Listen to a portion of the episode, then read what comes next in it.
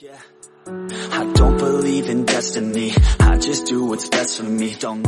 Muy buenas, bienvenido o bienvenida a Total Fitness, un podcast presentado por Cristian Pereira y Santiago Fernández, donde te vamos a ayudar a que mejores tus resultados y también tu calidad de vida. Muy buena familia, una vez más, Cristian Pereira por acá, te doy la bienvenida y gracias, gracias por tu tiempo. Hoy específicamente en el episodio vamos a hablar sobre pérdida de grasa, sobre 10 errores que son muy comunes y que puede que estén impidiendo que pierdas grasa si ese es tu objetivo actual. Así que vamos a pasar con el primer error y es el no estar dispuesto a cambiar nada. Bueno, en relación a este punto debemos entender que no podemos esperar conseguir resultados distintos si seguimos haciendo lo mismo de siempre. El primer paso que deberíamos dar es el de estar dispuestos realmente a cambiar. Dependiendo de cuál sea la situación de cada uno, obviamente, es posible que no se necesiten grandes cambios, como mucha gente imagina, para comenzar a obtener buenos resultados. Pero lo que sí está claro es que, y esto es por ley, ¿no? Cero cambios producen cero resultados. Esta ecuación matemática la verdad que no, no es muy compleja de entender. Y esto que decía anteriormente de estar realmente dispuesto a cambiar, no significa que vamos a renunciar a la vida social o dejar de disfrutar de la comida, como muchas veces se piensa también. Podemos comenzar con pequeños cambios que nos ayuden a crear un déficit calórico, aunque sea un déficit calórico pequeñito, y que modifiquen lo mínimo posible nuestros hábitos actuales. Así que realizando estos pequeños cambios cada día que te sugiero, ya habremos entrado en el proceso de pérdida de grasa. Ahora pasamos al segundo punto, el segundo error frecuente al momento de perder grasa, es no ser parte activa del proceso. ¿Qué quiero decir con esto? Es que, por ejemplo, contratar a un nutricionista o a un entrenador va a poder ayudarte mucho a conseguir un plan que sea claro y simplificar el proceso, el proceso de pérdida de grasa. Nosotros vamos a servir de apoyo en el camino para resolver dudas, hacer ajustes, entre otras cosas.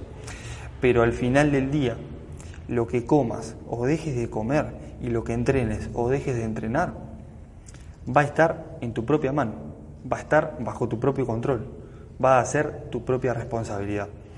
Así que al final, que obtengas resultados o no, va a depender fundamentalmente de vos mismo o de vos misma. Cuanto antes entendamos que somos nosotros mismos los responsables de la situación, antes vamos a tomar las riendas de la misma y vamos a tomar acciones que van a estar encaminadas a cambiarla. No está bien delegar la responsabilidad de tu éxito en otras personas, porque simplemente vos tenés el control total de la situación. Tercer punto que me gustaría comentar, acatar órdenes sin saber el porqué de las cosas. Cuando no entendemos el porqué de las cosas es muy difícil eh, tomar las riendas de la situación. Si no tenemos la información adecuada vamos a depender siempre de las pautas de otras personas y la realidad, la realidad sinceramente es que nadie puede estar las 24 horas del día contigo para asesorarte. En algún momento vamos a tener que saber tomar nuestras propias decisiones y para eso se necesita información de calidad. Parte de la labor de un buen profesional, ya sea en el ámbito de la nutrición o del entrenamiento, que es mi caso y que es el caso, de Santiago también, es precisamente esta. Explicarte por qué estás haciendo cada cosa, por qué estás incluyendo un alimento y no otro, qué cosas son prioritarias y cuáles son menos importantes, entre muchas otras cosas. Así que para terminar este punto, entender las bases de un plan de pérdida de grasa te va a permitir tomar mejores decisiones y gestionar mejor los momentos de incertidumbre, porque querramos o no, esos momentos de incertidumbre siempre van a ocurrir. El cuarto punto lo titulé Pensar que en algún momento del futuro te será más fácil empezar, un error muy frecuente y que ocurre todo el tiempo la clásica, ¿no? Eh, empiezo mañana o el lunes empiezo, no, mejor el mes que viene, que arranco con todo y demás. Bueno, yo era una de esas personas que ponían ese tipo de, de excusas, pero lo que pasa acá es que la formulamos pensando que mañana vamos a tener más ganas que mañana vamos a tener más fuerza de voluntad, que mañana vamos a tener menos pereza y muchas otras cosas que simplemente son excusas para no hacerlo en este mismo momento. Así que al día siguiente, por lo general, cuando ponemos ese tipo de excusas, volvemos a la misma situación. No falla. Todo proceso de cambio comienza con un primer paso que es forzado. Date cuenta de lo siguiente. Venimos de no hacer algo a querer cambiarlo, ¿verdad? Así que además seguramente queremos hacerlo perfecto cuando empezamos. Esto es un grave error porque nos pone bajo mucha más presión de la que ya tenemos. El error de muchas personas eh, es pensar que algo externo los va a empujar a empezar en algún momento futuro.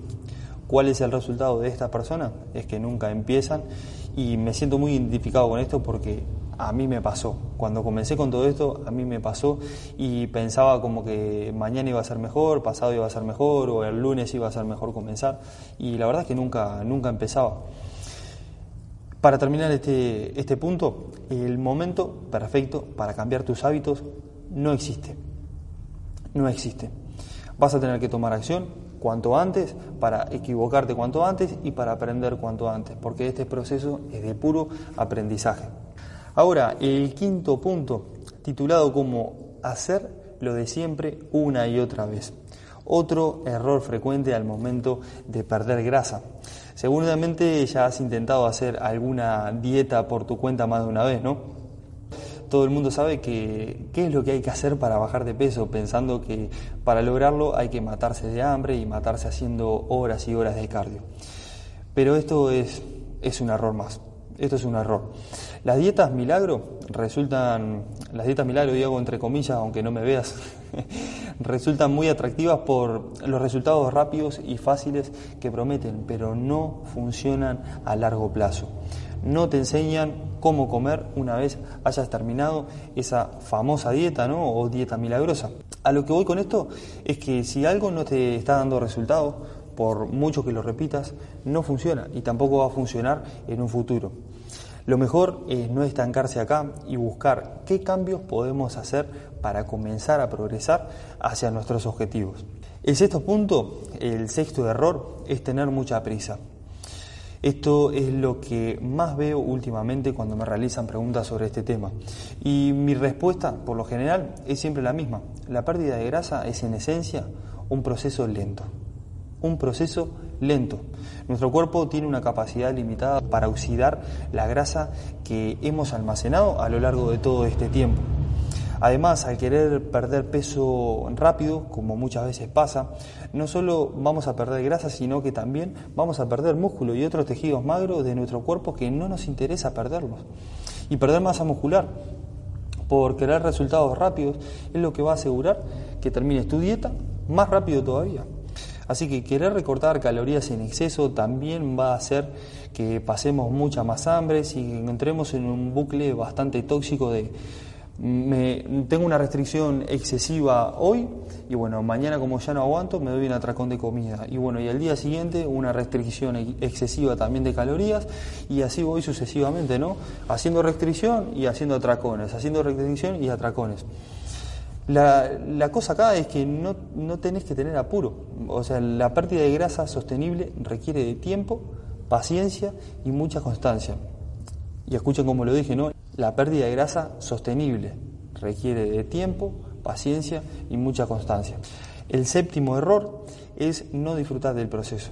Bueno, estar a, dieta se concibe como se concibe siempre como una auténtica tortura, pero la realidad es que esto no debería ser así. Si queremos tener éxito a largo plazo, vamos a tener que disfrutar del proceso en sí mismo, del proceso en sí mismo, no solo de la meta que estamos queriendo alcanzar.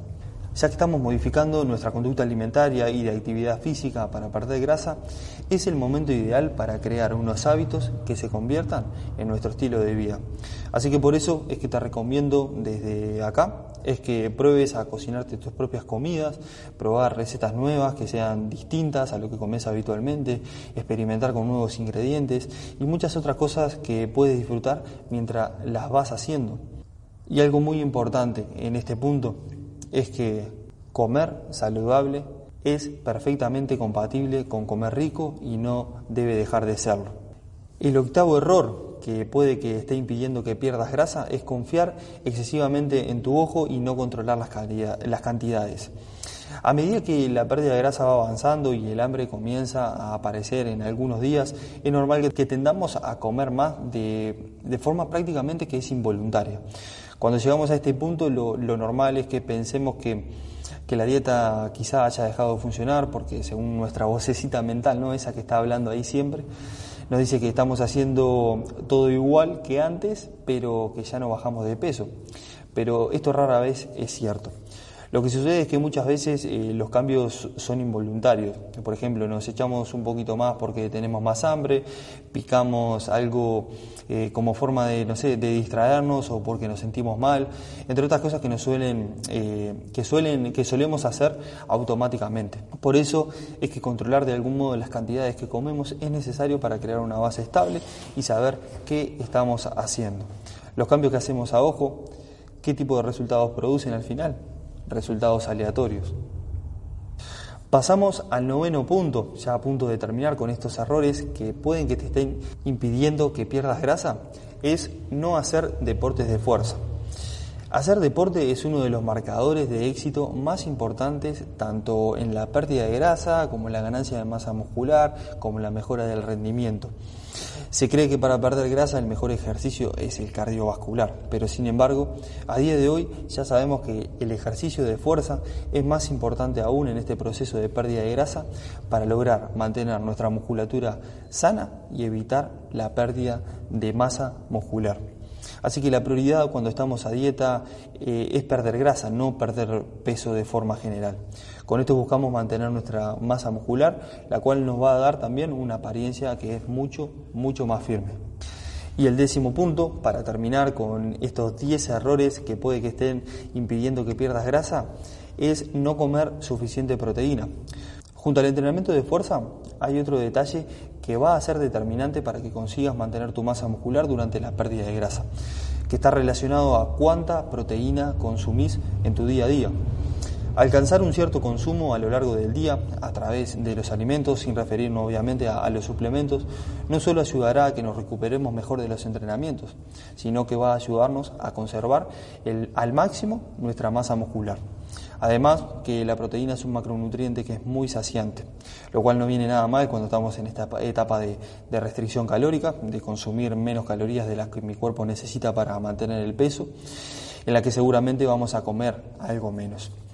Así que bueno, por acá quiero dejarte el episodio de hoy, quizás se me fue un poquito más largo, pero estos 10 errores me parecen que son errores muy frecuentes y por las preguntas que me hacen últimamente, intenté resumirlo todo lo, lo máximo posible para seguir progresando hacia el objetivo que en este caso es la pérdida de grasa.